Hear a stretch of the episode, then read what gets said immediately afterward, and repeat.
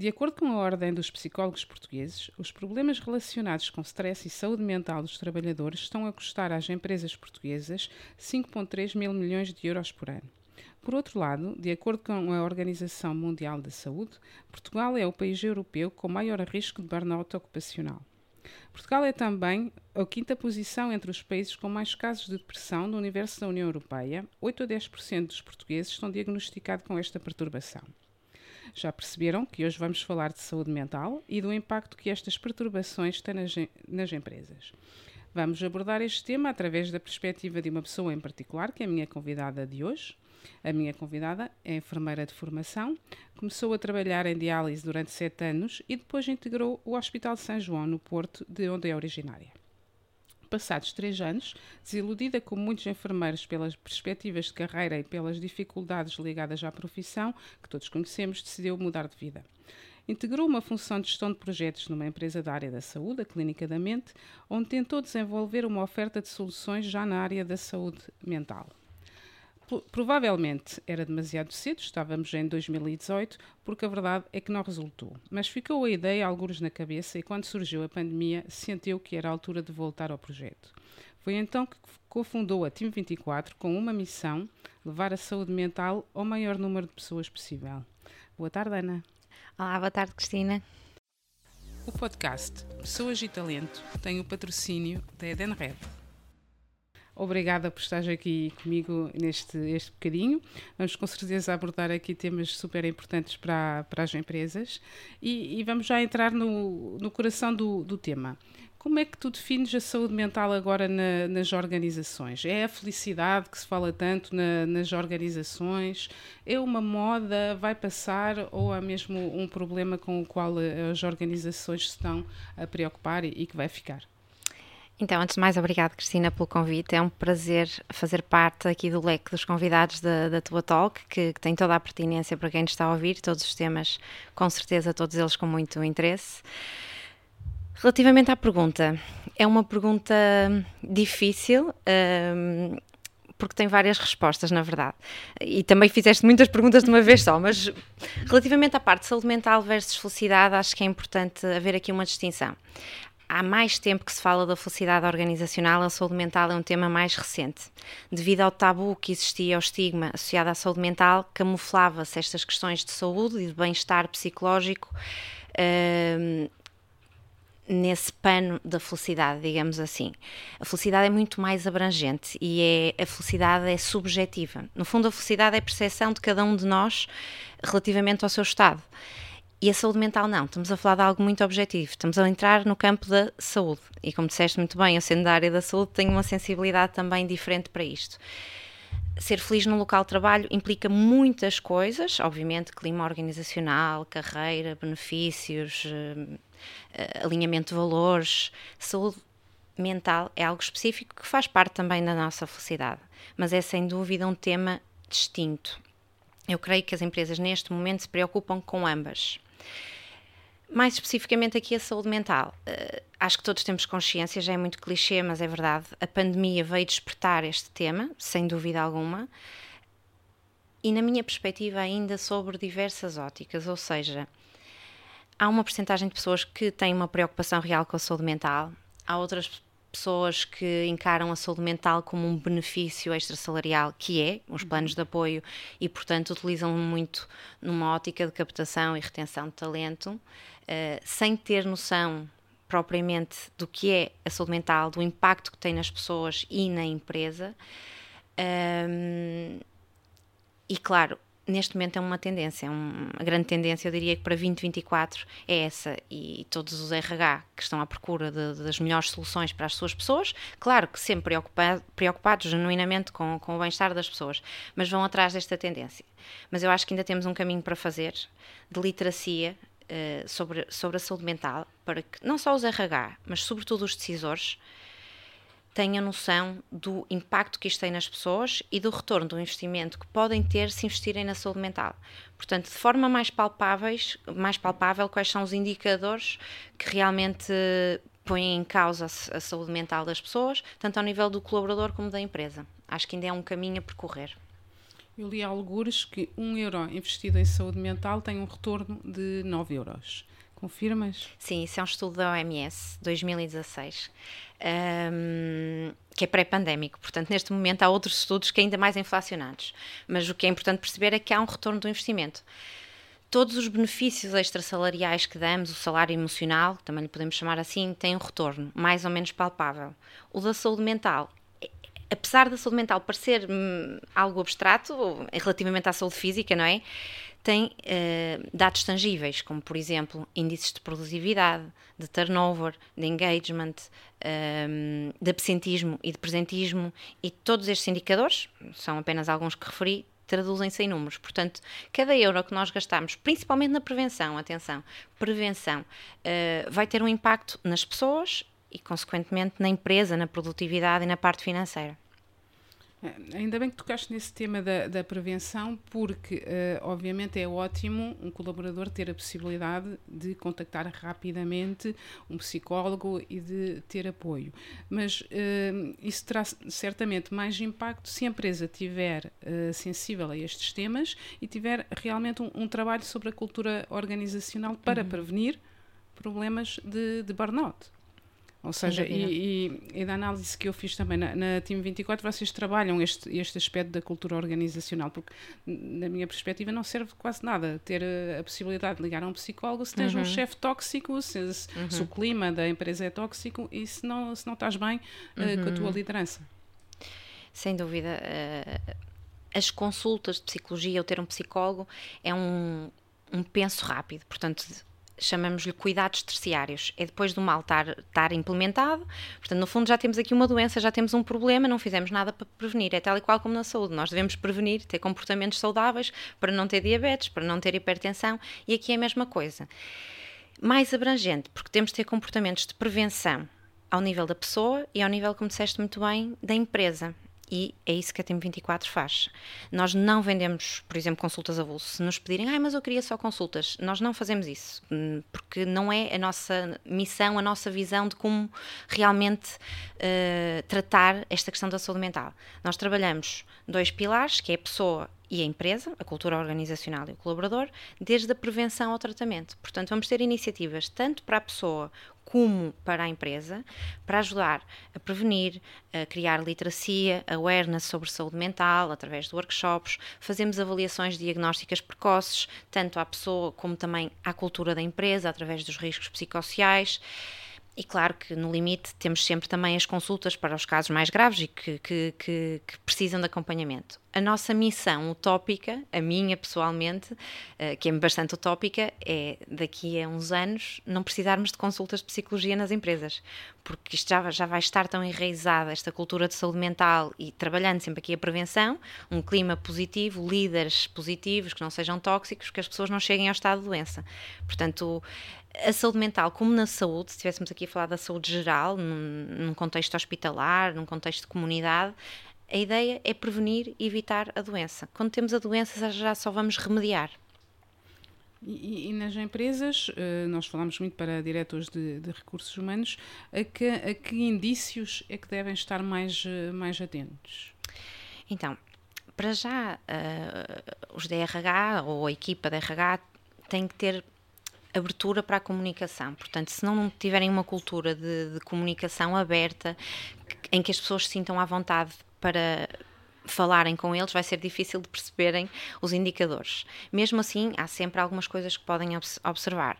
Tudo que tem a ver com o burnout, e o burnout, no fundo, é a exaustão ligada ao trabalho, a exaustão ocupacional, são fatores que devemos estar atentos. Estamos a falar de um cansaço extremo, de uma mudança de comportamento, pessoas que eram perfeitamente normais no seu trato e que passam a ser agressivas, que ficam menos produtivas, que entregam menos, que se comprometem menos, eventualmente que até faltam ao trabalho ou chegam atrasados. Uh, portanto, todos estes aspectos que, que, que, mostram, sobretudo, uma mudança, por isso é que a comunicação e a observação é importante, o estarmos ligados às pessoas. Se houver uma mudança no padrão da pessoa é porque algo não está bem.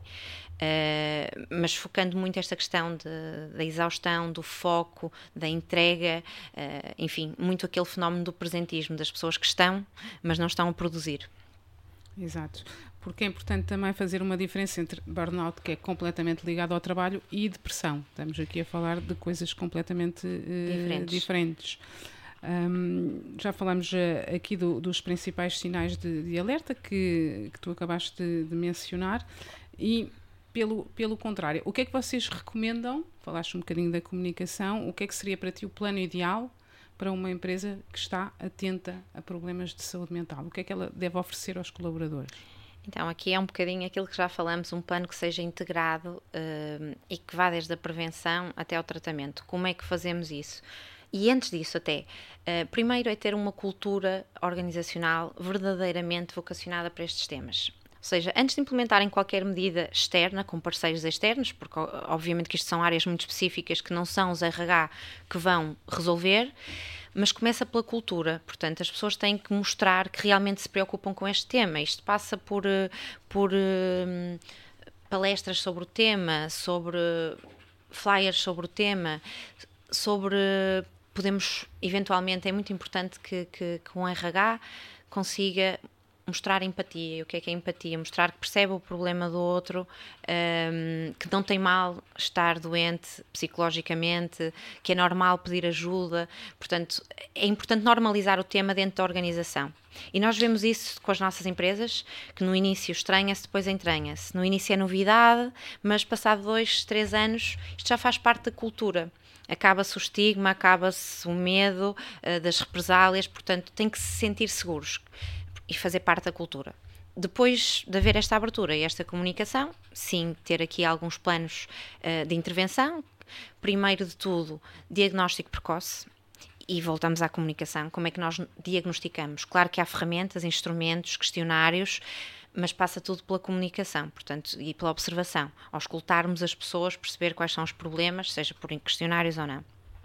Depois, desenvolver medidas para mitigar os problemas identificados, podem passar por workshops, dinâmicas de grupo, uh, sessões de grupo mais ao nível da saúde mental, ou até intervenção específica em cada uma das pessoas e depois, claro, ter as soluções mais paliativas, quando temos realmente já um problema grave, ter estas soluções uh, de apoio, como consultas. Nós, no nosso caso, também temos uma linha e um chat de apoio psicológico disponível a toda a hora, eh, de resposta imediata.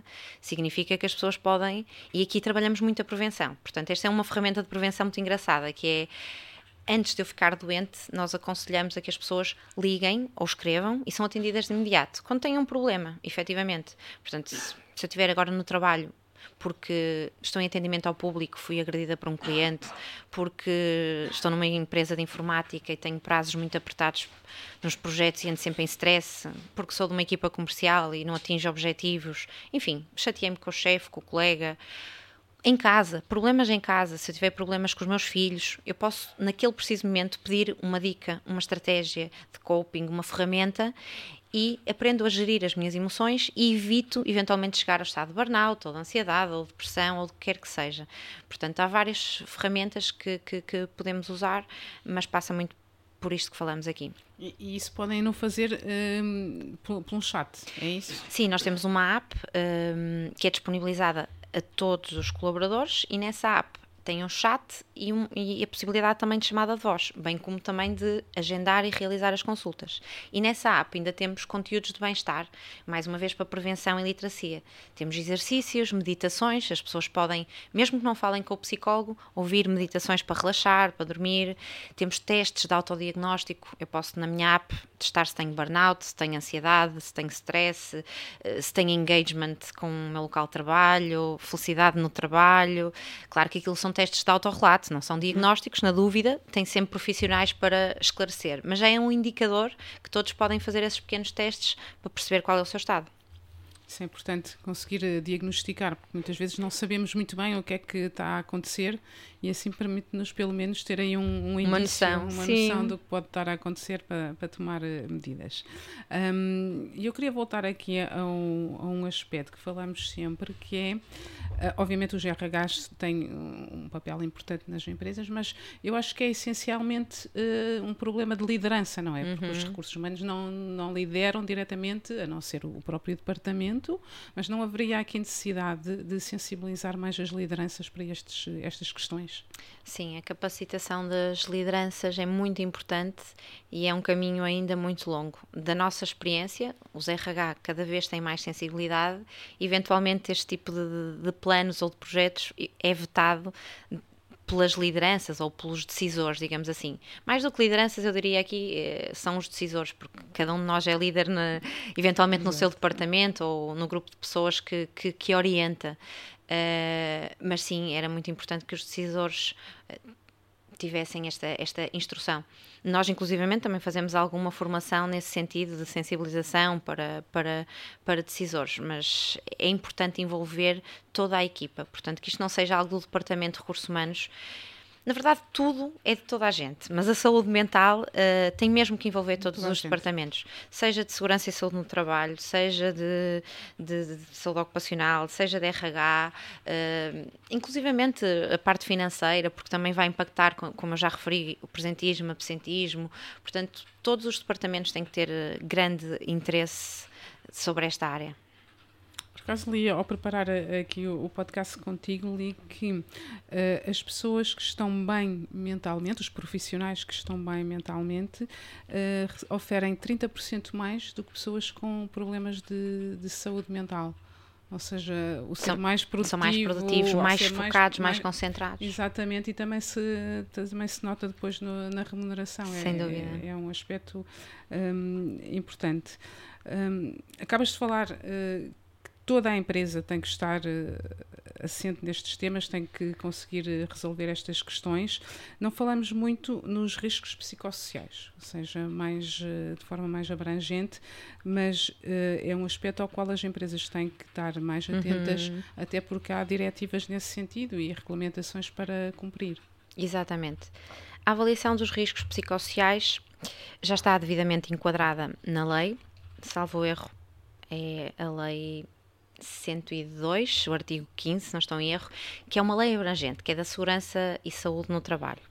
Nós estamos habituados à parte mais física, ou seja, isso já é aqui um ponto assente, toda a gente sabe que tem que ter condições laborais uh, uh, que, que, promovam a saúde e, e, previnam a doença, ergonomia, uso de EPIs, de EPCs, todas as condições de salubridade, portanto, isso já é algo que toda a gente sabe. O que está aqui, digamos que oculto na lei, é parte do, do clima psicossocial e dos riscos psicossociais, que sempre existiu. Esta lei já foi revista, mas já é de 2009. Portanto, existia, só que está ainda um pouco, um pouco escondida. Portanto, é obrigatório, sim, a lei diz que temos que avaliar os riscos, mas também não diz como. Portanto, cada empresa é livre de usar o instrumento e a ferramenta e o profissional que entender. Portanto, não está escrito que é o, o questionário X, Y e Z, ou que tem que ser um psicólogo, uh, e portanto as empresas vão fazendo um bocadinho conforme lhes dá mais jeito, eventualmente nem sempre da melhor forma. Um, o, que, o, que é o, é que, o que é que está por trás desta lei? É que o profissional, um, o empregador, tem a obrigação de criar um ambiente saudável no que diz respeito aos riscos psicológicos e sociais. Portanto, estamos a falar de relações interpessoais, do tal clima tóxico ou não, uh, da pressão exercida sobre as pessoas, da carga de trabalho e, portanto, é uma obrigatoriedade legal que o empregador previna estes, estas questões e crie condições para isso. Um, o artigo da lei ainda vai mais longe um bocadinho. Creio que diz algo do género, para além de evitar todos estes problemas psicossociais, uh, tem que criar um clima em que a pessoa seja eh, se, se, se, sinta realizada uh, e feliz. Portanto, uh, vai aqui um nível de autodesenvolvimento, ou seja, não tem que só cumprir o propósito de ter condições para trabalhar, mas tem que sentir que neste local sou realizada, consigo progredir, que, que sou autoeficaz e no limite feliz. Portanto, é esse. É ambicioso. Bastante, bastante. mas estamos a dar aqui os primeiros passos, já se começa a falar. Um, eu lembro-me que em 2018 falava disso às empresas, nem sabiam o que era. Uhum. Agora, ah, eu já ouvi falar disso, ou ah, eu até já fiz qualquer coisa porque me disseram que realmente era um tema que tinha que abordar, portanto já não é tão desconhecido. Portanto, eu acho que estamos no bom caminho. Eu não diria sequer isso, eu acho que agora não se fala de outra coisa senão de saúde mental e às vezes até acho que, que há, há, pessoas uh, que abusam um bocadinho porque já toda a gente, qualquer acontecimento, qualquer stress que todos temos, não é? Já estão com, com um problema de, de, de saúde, saúde mental. mental. Espero que não Sim, seja... nem 8 nem 80. Exatamente, nem 8 nem 80, não pode ser uma moda, tem que ser realmente para, para ficar, mas sem, uh, sem exagerar e sem pôr tudo como problemas de, de saúde mental. Aliás, no IRH fizemos um, um estudo há, há, pouco e as pessoas apontavam os problemas de saúde mental, mas apontavam mais problemas de conciliação entre vida profissional uhum. e vida uhum. laboral. Sim. O que, o que víamos ali é que muitas pessoas queriam, uh, por exemplo, mais flexibilidade nos horários, se calhar poder sair um bocadinho mais cedo, um bocadinho mais uhum. entrar um bocadinho mais tarde, poder gerir melhor. Uh, os horários e não tanto um problema de, de, saúde mental, ou seja, as empresas têm mesmo que caminhar para fazer as pessoas felizes. felizes. E, e, às vezes, e nem todas têm problemas, graças a Deus, de, de saúde mental, às vezes um bocadinho de flexibilidade já, já ajudava. Sem dúvida. A saúde mental, eu diria que é uma, ou melhor, a falta dela, uma consequência, por exemplo, do work-life balance. Exato. Hoje em dia, cada vez mais, então os millennials uh, valorizam imenso o work-life balance, sobretudo valorizam uh, ter liberdade e não se sentirem presos a um horário, uh, preferem trabalhar por objetivos, gostam de, de somar experiências, portanto facilmente mudam de trabalho, não necessariamente pela remuneração, mas por aquilo que a empresa lhes dá. E o que lhes dá passa também por essas regalias, que no fundo também são votos de confiança, o, o seres capaz de dar flexibilidade de horário, uh, de permitir que a pessoa trabalhe em regime híbrido, remoto ou não, uh, isso era um tema que dava para outro podcast, né? nós temos sentido essa dificuldade, as empresas estavam no remoto, agora estão no híbrido, uhum. algumas estão a forçar o, a volta ao escritório a 100%, isso tem sido um, um, uma causa de, de, vários pedidos de ajuda à Team 24. Pessoas que não estão a saber lidar com o ter que voltar uhum. a 100%. Portanto, é preciso ter muito cuidado com, com, com estes passos que se dá, uh, como quem então antes confiavas em mim uh, porque era a pandemia e estava em casa, agora já não confias para estar em casa. Portanto, sem dúvida que o work-life balance está na base de tudo. Uh, e, e se eu não tenho tempo para a família, ou para mim, se não tiver uma família nuclear, se ainda for um jovem, se não tenho tempo para mim, não vou estar feliz e no limite posso entrar num estado de depressão ou de angústia ou de stress por ir trabalhar, portanto estão intimamente ligados. Claro é, é, o que tu dizias de criar um clima organizacional uh, saudável. saudável.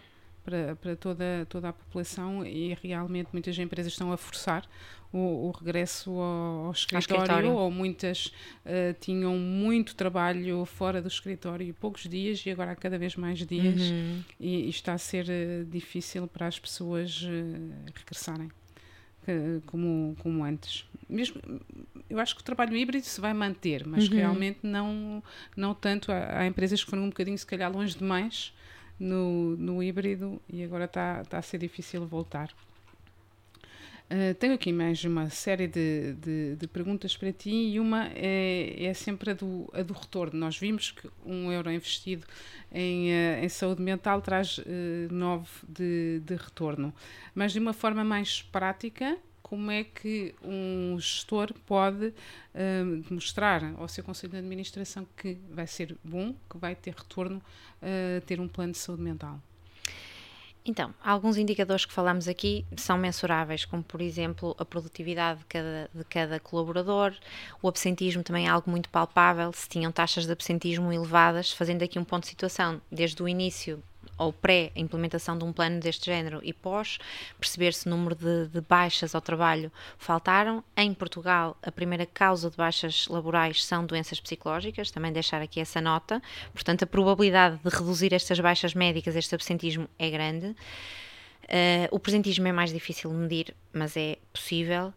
Uh, o turnover, os gastos em formação, e sabes muito bem, ainda há pouco falávamos aqui em off que, que o recrutamento é um processo extremamente moroso, uh, com custos, a formação a mesma coisa, portanto, cada vez que perdemos um, uma pessoa, nós sabemos quanto é que gastamos em formação uhum. e, portanto, perceber aqui uh, os índices de turnover, se diminuíram ou não, e, ou seja, os custos que poupamos com esse mesmo turnover.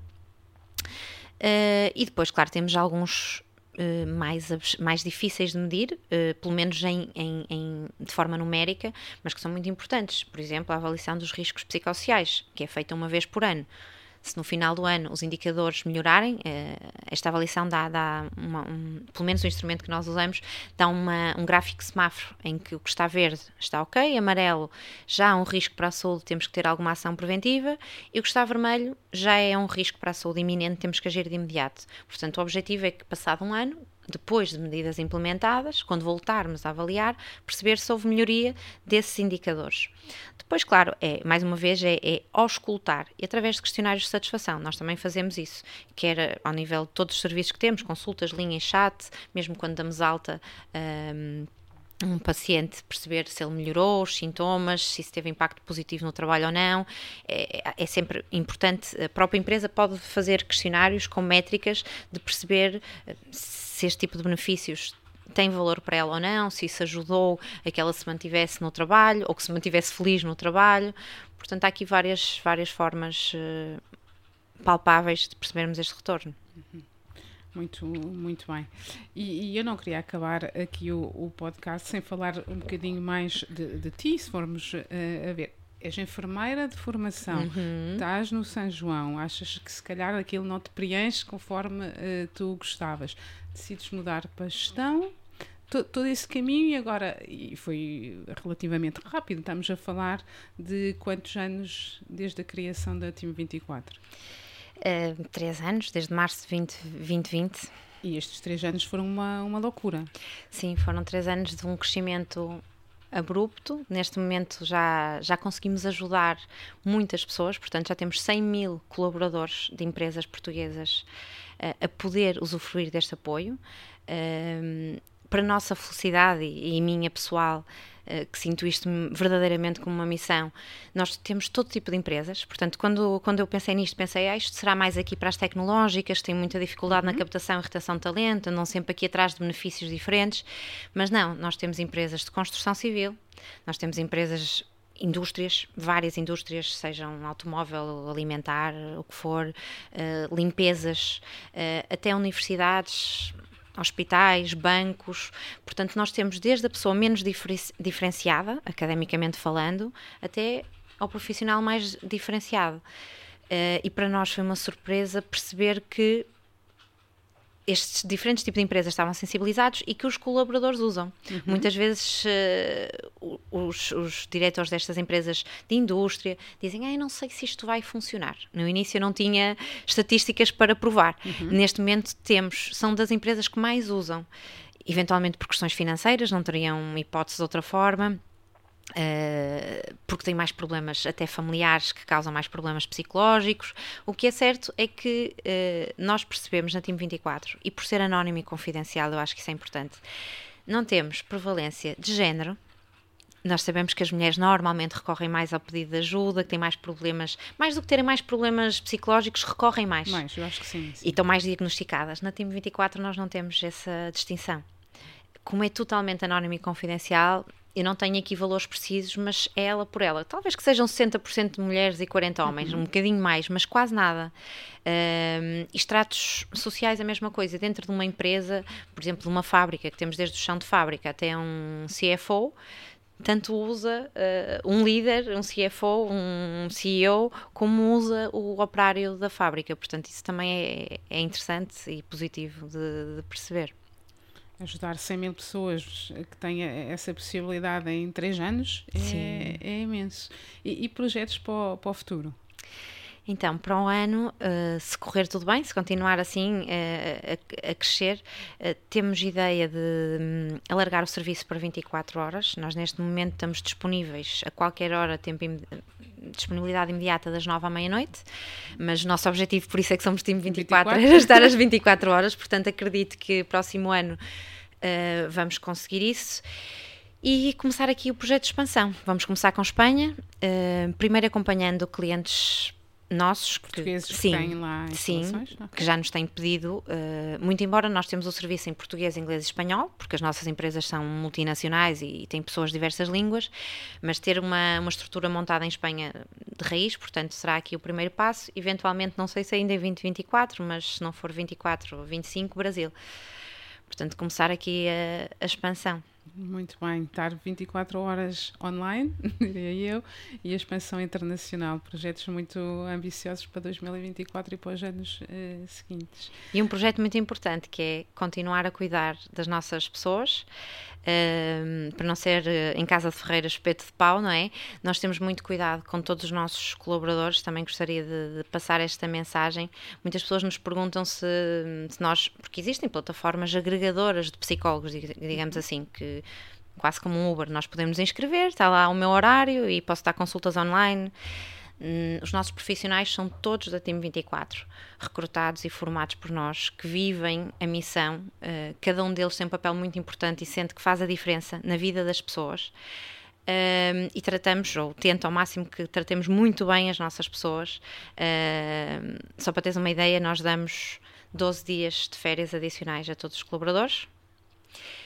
Uh, na verdade é um dia por mês que é para uhum. terem um descanso, uh, justamente para ajudar aqui ao work-life balance, não é? Portanto, fica aqui a dica, não podendo fazer a semana do, dos quatro dias, que também seria um projeto interessante que eu gostaria de fazer em 2024, ter pelo menos uma vez por mês que as pessoas possam descansar e dedicar tempo a si e às suas coisas para estarem bem, para depois poderem cuidar dos outros. Nós temos que cuidar dos colaboradores, e os psicólogos, nomeadamente, cuidam dos colaboradores, mas também das empresas. Portanto, uh, é um trabalho exaustivo, emocionalmente desgastante e as nossas pessoas também têm que, que estar bem. Portanto, também tenciono continuar a cuidar muito bem delas começar o trabalho eh, dentro de casa. É isso, é isso, sem Exatamente. dúvida. Muito bem, Ana, muito obrigada. Obrigada por este momento e até uma próxima oportunidade. Obrigada, foi um gosto. O podcast Pessoas e Talento tem o patrocínio da Edenred.